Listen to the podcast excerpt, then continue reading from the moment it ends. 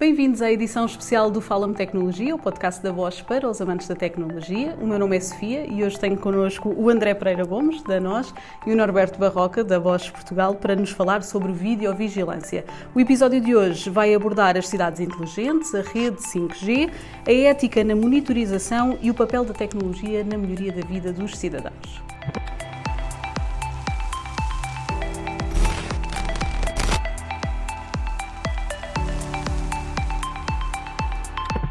Vou começar pelo André, que faz parte da área de desenvolvimento de negócio 5G da NOS, para nos explicar de uma forma genérica o que é isto do 5G. Muito bem. Eh, o 5G, antes de mais, muito obrigado pela oportunidade para estar aqui, é um prazer. De resto, até já acompanhava o podcast, portanto, parabéns também por, por tudo o que aqui fazem. Obrigado. Um, e em particular falar sobre, sobre o 5G e como é, de que forma é que o 5G pode alavancar esta temática da videovigilância no contexto das Smart Cities.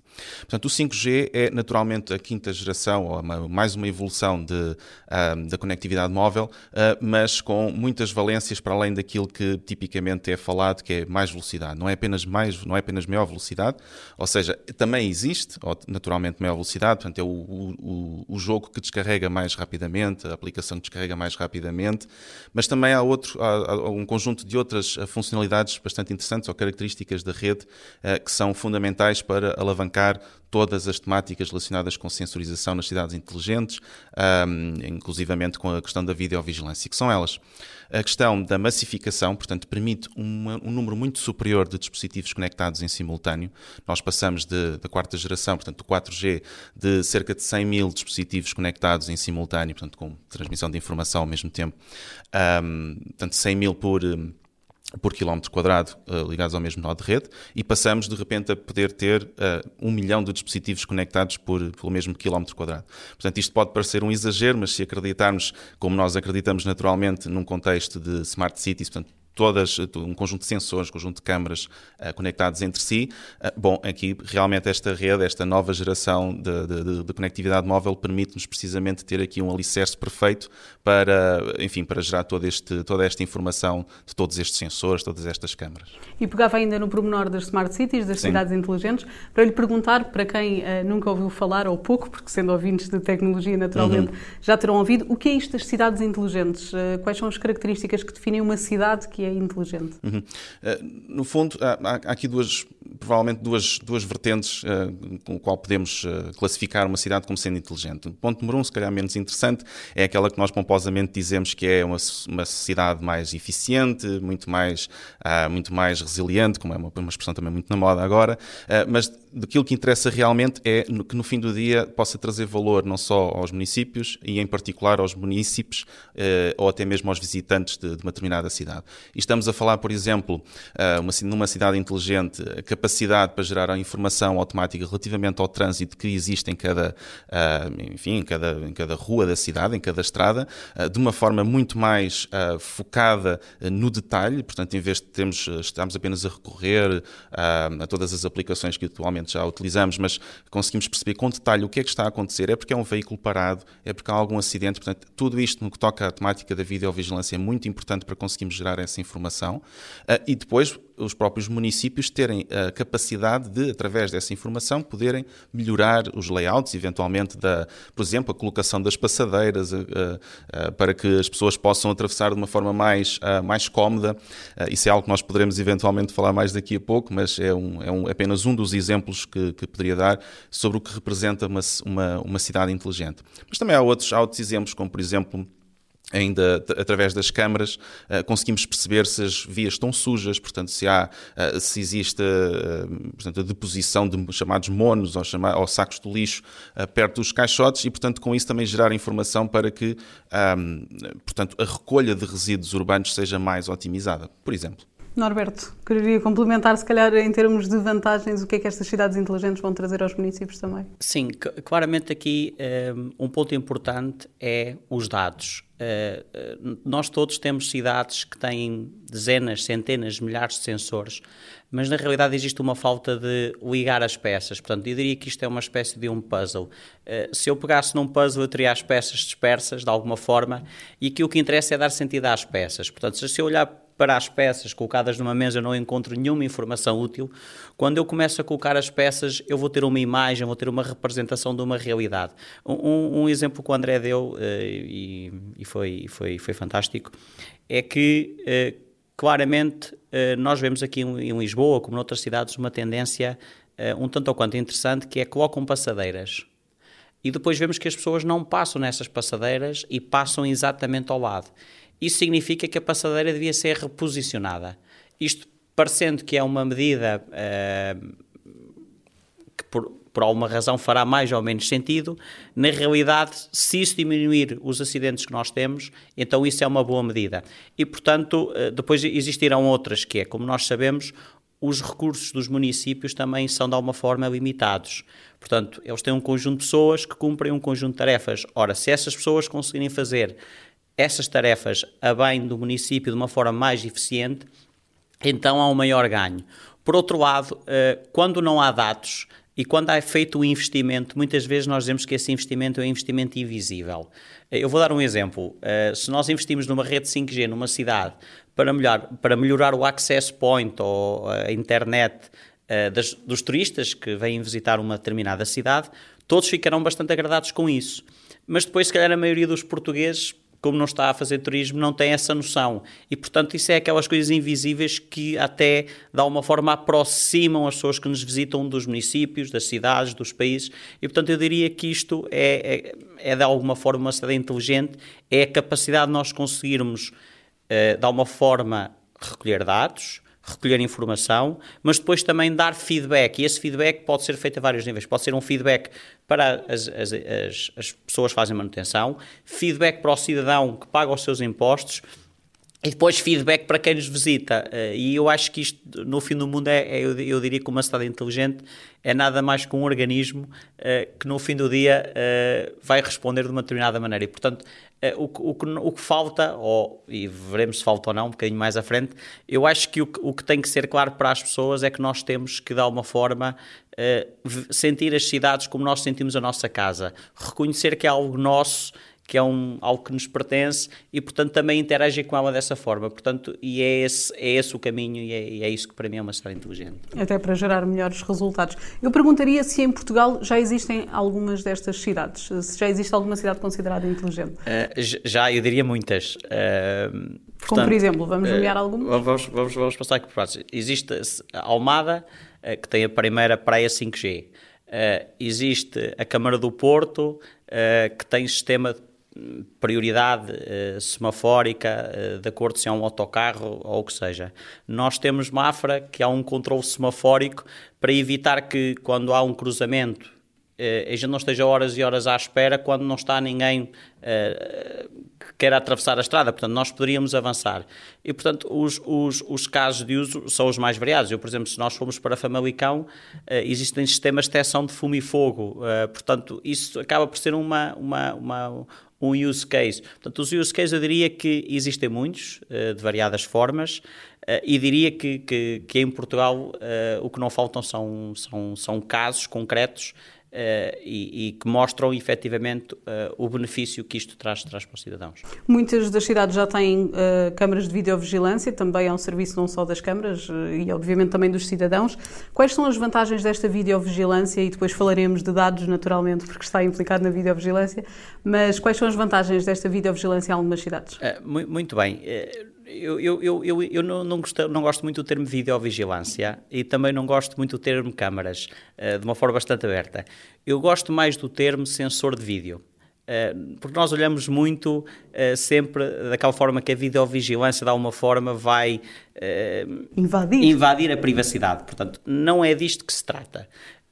o contexto da videovigilância serve para uma polícia municipal, por exemplo, vamos imaginar esta situação, porque as situações boas, um miúdo está a atravessar uma passadeira e é atropelado. É preciso chamar o 112. Ora, se não estiver ninguém a observar aquela situação, provavelmente vai haver um atraso no socorro. E, portanto, o vídeo, a visualização do momento através da imagem, uh, tem essa benesse. Por outro lado, também há sistemas, vou dar um exemplo, sistemas de passadeiras inteligentes, que utilizando sensores de vídeo não utilizam imagem. Portanto, a câmara tem métricas, que se alguém se aproximar, vai atuar sobre um sinal luminoso e mudar a cor de verde para vermelho, alertando o carro que alguém está-se a aproximar. Portanto, eh, o que eu diria é que nós não, não, não podemos olhar para o vídeo, nós temos que ver isto como um sensor. Eh, eu, eu até eu faço um bocadinho um paralelismo, eu acho que hoje em dia toda a gente quer ter um carro com câmara de marcha atrás. E provavelmente ninguém queria ter espelhos retrovisores e gostava de ter câmaras embutidas no chassi porque o retrovisor provavelmente um dia vai partir e, portanto, é mais, é mais um custo. Eh, e as pessoas utilizam isso no dia a dia e veem isso como uma benesse, e, depois, quando se fala da videovigilância, dá a sensação que há uma. que entramos aqui na falta de privacidade, ou, ou, ou de alguma forma há aqui uma vontade de ultrapassar essa barreira, e na realidade ela não existe. Portanto, não é isso que ocorre. Os sistemas estão feitos essencialmente para a proteção de pessoas e bens, portanto, garantir uma resposta rápida, e por outro lado eh, os sistemas eh, mais evoluídos, eh, esses então nem necessitam de vídeo para dar essa informação necessária. Portanto, pode ser só um sistema de alarme ou de alerta eh, que vai de alguma forma informar as forças policiais, os municípios, uh, as equipas de manutenção de um caso real que necessita de uma atenção especial. Portanto. Mas é fácil pensar que na opinião pública existe aqui uma linha muito ténue entre um Big Brother e a segurança efetiva das pessoas, não é? É verdade, eu, eu, eu, eu compreendo isso, portanto, eu também sou, de alguma forma, uh, alguém que promove esse tipo de soluções e, por outro lado, alguém que tem que conviver com elas. Portanto, uh, mas também é para isso que a lei serve porque as leis também servem para reger o que é que nós podemos fazer e claramente a nível europeu, com a lei de proteção de dados, com um conjunto todo de mecanismos que estão criados, eu diria que ninguém uh, tem nenhuma intenção relativamente a, a, a, passar a barreira da privacidade e o único propósito de, das empresas que colaboram em ecossistema é efetivamente dar melhores cidades às pessoas e dar mais informação, porque aquilo que vai definir o futuro é depois como nós iremos tratar ou não a informação e como é que nós vamos juntar essas peças. André, imagino que esta questão da segurança também seja o outro lado da moeda que também a nós tem que considerar, não é? Sim, sim, seguramente. E, uh, concordo em absoluto com aquilo que o Norberto uh, indicou e, em boa verdade, é, é efetivamente um, um, termo que nós utilizamos com maior frequência, é sensor de imagem ou de vídeo e não propriamente de câmaras, mas para, para, para, para que se faça entender, realmente os sensores de imagem um, o que acabam por, por obter é um conjunto de informações uh, para além da videovigilância pura e dura, até porque uma oferta de videovigilância para os municípios pode não ser o propósito do município. Portanto, o município pode, por exemplo, não ter nenhum, nenhuma situação de vandalismo, nenhuma situação de, de violência, mas pode, por exemplo, ter, como, tinha, como tem o caso do Barreiro, e aliás, é, aproveito para dizer que é também um município ou, um, ou uma cidade já inteligente também. Um, também a quanto da, da, inauguração do 5G da nós eh, no município do Barreiro, nós temos uma solução, uma com tecnologia Bosch, um, numa das avenidas, a contar o número de veículos que passam e, e até de classificá-los pela sua tipologia e a gerar essa informação ao longo do tempo. Com isto conseguimos perceber também os autocarros que vão passando, perceber se estão à hora certa ou se não estão à hora certa, quantas pessoas passam de um lado para o outro na passadeira, quantas pessoas utilizam, uh, portanto, a zona pedonal mais junto, mais junto à zona ribeirinha, e se nós quisermos fazer aqui uma analogia analogia ou uma extrapolação, por assim dizer, nós conseguimos pegar nesta informação ou até gerar outro tipo de informações que para, por exemplo, perceber se uma ciclovia uh, é ou não útil em determinada zona da cidade, em vez de estarmos apenas a fazer um, um exercício de adivinhação, dizer, olha, ok, realmente eu vejo aqui um ou dois ciclistas a passar, mas não estamos lá a contar os ciclistas ao longo do dia inteiro. Se calhar há, uma, há, zona, há alturas, do, uh, períodos do dia em que aquela ciclovia é mais utilizada. E, portanto, o que eu quero dizer com isto é que um, apenas a questão da videovigilância um, pode ser, de certa forma, redutora, porque nós estamos a falar aqui algo que tem muito mais potencial e pode, pode até o vídeo não ser usado mas o que é usado são sim os dados gerados a partir do vídeo. Mas naturalmente que, eh, não obstante todas estas, todas estas temáticas, a garantia da, da segurança das pessoas, o cumprimento das normas RGPD, estão sempre garantidas em todos os projetos que a nós faz e seguramente os projetos que a nós faz um, um, também incorpora tecnologia Bosch e, portanto, estamos, estamos no mesmo, estamos alinhados. É importante haver um plano, acima de tudo, um, para o grande objetivo que as câmaras ou eventualmente as empresas querem atingir com esta questão do, do 5G, da videovigilância? É importante estruturar qual é o objetivo da recolha desses dados?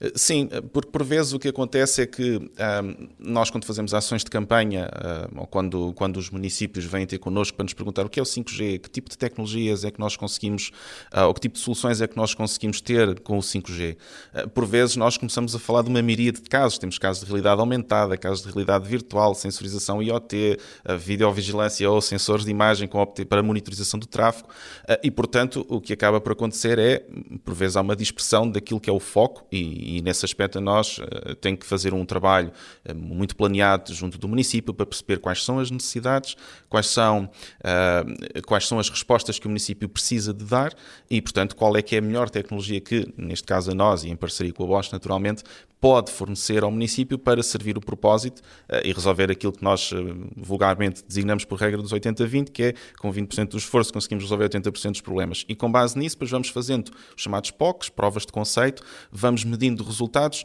podemos ou não realinhar as expectativas ou realinhar a forma como nós estamos a abordar o problema, uh, mas sempre com o objetivo de, de cumprir com o objetivo que nos, que nos propomos.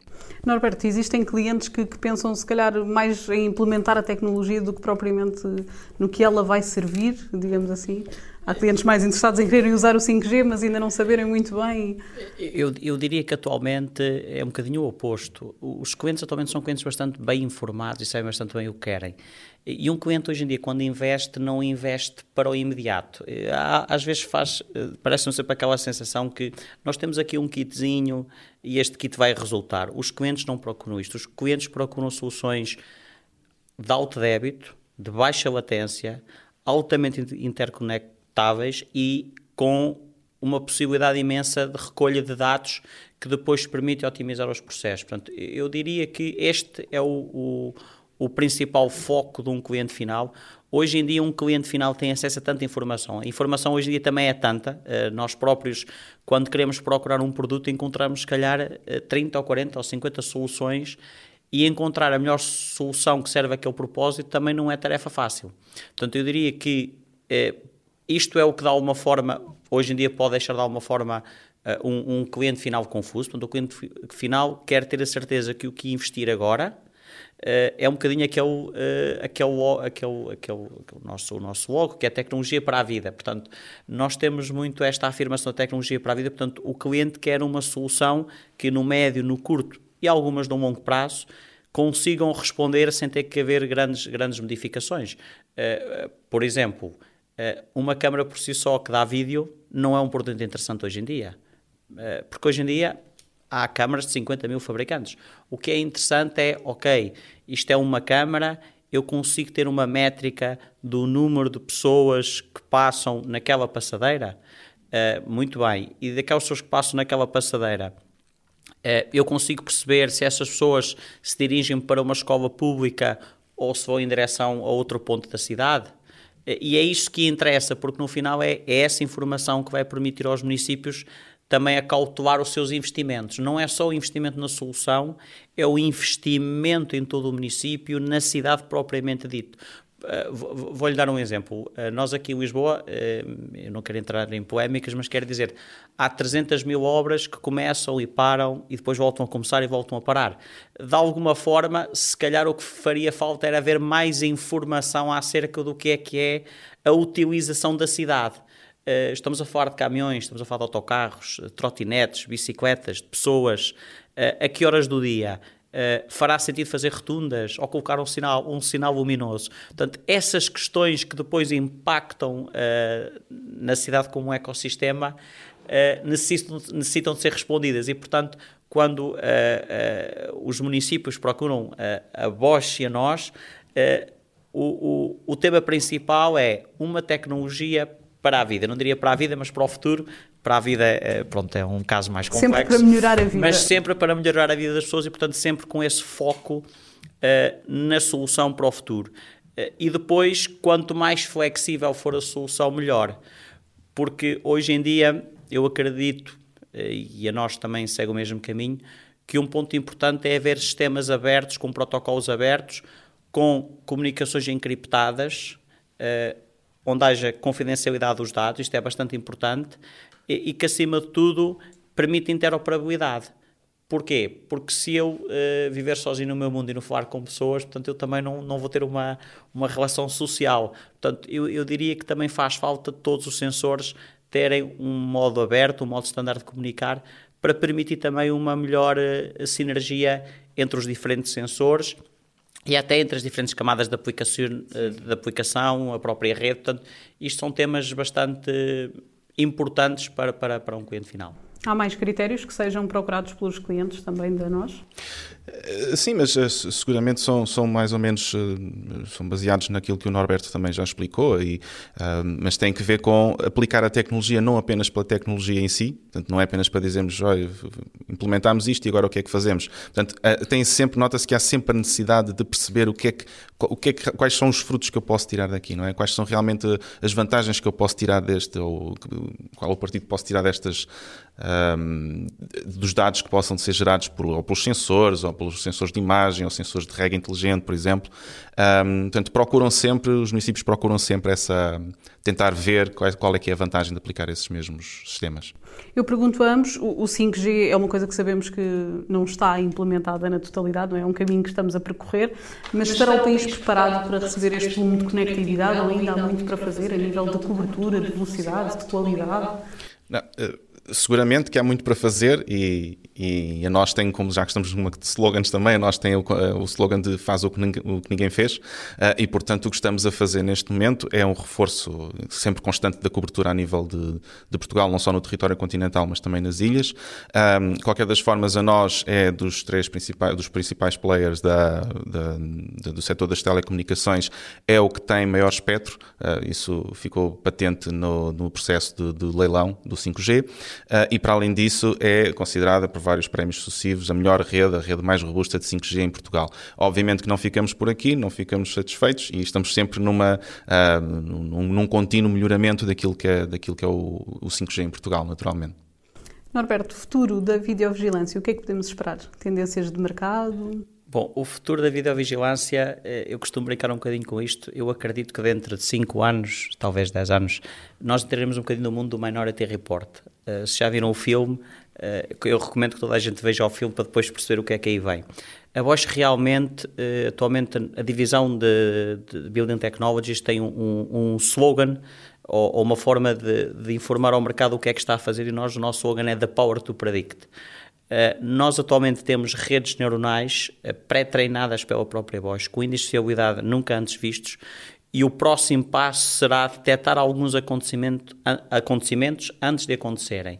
E isto é um game changing. Porquê? Porque uh, muitas vezes acontece que algumas coisas podiam ter sido pré-detectadas e não são, e com base no comportamento nós cons vamos conseguir de alguma forma dar essa informação. É, se vocês pensarem um bocadinho como é que, uh, o que é que é uma imagem para a Bosch, eu diria que a imagem para a Bosch é uma base de dados, em que nós temos um conjunto de pixels a mover-se, ou pixels estáticos, e nós, uh, à medida que a tecnologia vai evoluindo, nós conseguimos extrair mais e mais informação dessa base de dados. Portanto, eu diria que o próximo, o próximo, a próxima, o que podemos estar da, da próxima videovigilância são os temas mais avançados, vão começar a aparecer soluções preditivas que vão, de alguma forma, tentar dar pré-alertas antes de determinadas situações acontecerem. Portanto, se eu vir um determinado comportamento de tráfego, uh, poder prever que vai haver uma batida entre carros naquela zona, porque é uma coisa previsível, e isso uh, também vai ajudar a fazer um melhor planeamento. Portanto, eu diria que, que o passo seguinte uh, é esse, é o prever, e também há algum caminho que tem que ser feito através da atuação. a atuação é muito importante nós, nós atualmente, eu diria que também um dos problemas uh, que as cidades enfrentam é a questão de diminuir os custos energéticos. A otimização desse recurso escasso, que é a energia, uh, também tem que ser de uma forma pensada. Uh, e, portanto, fará sentido, e nós estamos, estamos a trabalhar nisso, inclusive temos algumas implementações preparadas, que é, por exemplo, se eu estou numa circular às duas da manhã e não passa carro nenhum e durante três ou quatro horas não há ninguém, então eu poder, por exemplo, diminuir a intensidade luminosa das minhas lâmpadas LED, mesmo sendo eficientes, é uma poupança. E, portanto, este tipo de soluções eh, ainda há, um trabalho que tem que ser feito, um trabalho de fundo, e obviamente aqui as redes 5G Uh, e os sistemas em tempo real uh, serão aqueles que irão permitir que isto seja possível, uh, porque a latência aqui é essencial. Portanto, nós agora podemos estar numa situação em que baixamos a intensidade luminosa, mas se aparecer um carro é necessário haver luminosidade e, portanto, ter uma solução de baixa latência é importantíssimo neste tipo de sistemas em tempo real. E, portanto, eu diria que será esse o, o, o caminho. e, portanto, eu diria que, que, que o futuro é bastante interessante para todos e certamente que, que, acima de tudo, os municípios e as pessoas que vivem nas cidades irão ficar bastante agradadas com a próxima evolução tecnológica, se bem que a gente já sabe há muitas coisas que vão sempre permanecer no invisível eh, e, portanto, é, é isso que acontece. De qualquer das formas, certamente que, que, que, as pessoas irão, irão gostar do que vão ver e irão gostar da sinergia eh, que têm numa cidade. André, eu perguntaria eh, de forma muito breve eh, como é que vão ser as cidades do futuro, pegando aqui nessa... Sim, gostaria, gostaria de complementar, eh, concordo em absoluto com o que o Norberto disse, e realmente há pouco, quando referia quais eram as características do 5G, esqueci-me de uma, uma também bastante importante, que é a questão da latência, precisamente. Portanto, o facto de termos uma boa cobertura a nível nacional e, em particular, nos municípios, um, portanto, faz com que também esta geração de informação seja toda muito mais rápida. Portanto, a altura em que eu executo um, ou que dou a informação e que executo uma ordem, portanto, esse, esse ato, digamos assim, temporal, é muito mais célebre, portanto, é quase instantâneo. E, portanto, situações de emergência, como, por exemplo, um acidente, um atropelamento, uma pessoa a passar num determinado, numa determinada rua e, portanto, portanto, a iluminação volta a ficar mais intensa, assim que, assim que já não está lá ninguém, volta a dissipar, ou, perdão, a diminuir. Ou, por exemplo, há pouco o Norberto falou também no caso de Mafra, de ter a sinalização semafórica inteligente que percebe que tipo de veículos é que estão prestes a atravessar o cruzamento e, portanto, com base nisso vão gerindo um, portanto, a abertura dos sinais. Uh, se nós pensarmos isso a uma escala mais global, no ponto de vista de cidade, uh, vamos começar a ter, inclusivamente, veículos que se deslocam em marcha de emergência, ambulâncias, por exemplo, que sabe, sabe, sabemos à partida qual, qual é o trajeto que essa ambulância fará e, portanto, vai indicar a todos os, os a sinalização semafórica para fazer a abertura, para que a ambulância possa passar sem ter de arriscar, passar por um vermelho, etc. Portanto, é, esses eram só alguns exemplos que eu gostaria de complementar, só para indicar que também estou perfeitamente alinhado com, com, com os conceitos que o, que o Norberto indicou. E, e, eu vejo precisamente isto, reforço mais uma vez, a cidade do futuro e, em particular, não, não chamemos com a videovigilância, mas com os sensores de imagem, é, é, precisamente isto, é precisamente trazer melhoria das condições de vida aos, não só aos municípios, como também aos, aos visitantes, que é no final do dia aquilo que realmente a tecnologia serve, a tecnologia para a vida. obrigada, obrigada a ambos. Eh, obrigada ao Norberto. Eu é que agradeço. O André, o, e ao André também. E por ter partilhado este, este momento com o André. Eh, espero que, que, que gostem, uh, pelo menos, da nossa Será certamente interessante. Será certamente interessante. Passem pelas nossas redes sociais, Facebook, LinkedIn e Instagram. Deixem-nos o vosso feedback e fiquem ligados. Aqui fala-se da tecnologia que está a mudar a vida das pessoas.